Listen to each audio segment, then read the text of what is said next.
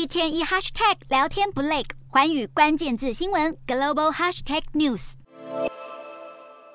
正在罹难者被装进尸袋，放入木箱，就连像样的棺材都没有，一具具遗体集体入葬土坑里头。土耳其叙利亚强震，死亡人数已经突破两万人。在伤亡如此重大的情况下，许多家属只能找一块空地草率掩埋死去的亲人。乍看之下是一场百年大地震，一夜之间夺走数万人性命。不过，如果要追究罹难者确切死因，既是天灾也是人祸。土国主要反对党共和人民党指控埃尔段政府执政期间征收二十多年，总计高达四十六亿美元的地震税，但这一笔钱直到现在依然去向不明。此外，政府建筑部门完全没有严格监管房屋安全标准，纵容建商滥造围楼，甚至曾经赦免违法建商，害数千栋豆腐渣房屋面对强震全部如骨牌般连环倒。一场百年大地震让全球见证贪官污吏加上官商勾结对百姓构成的致命伤害，而面对谴责，埃尔段总统却只冷冷回应，政府不可能为这么大的地震做好准备，甚至一度反控反对党是想破坏国家团结。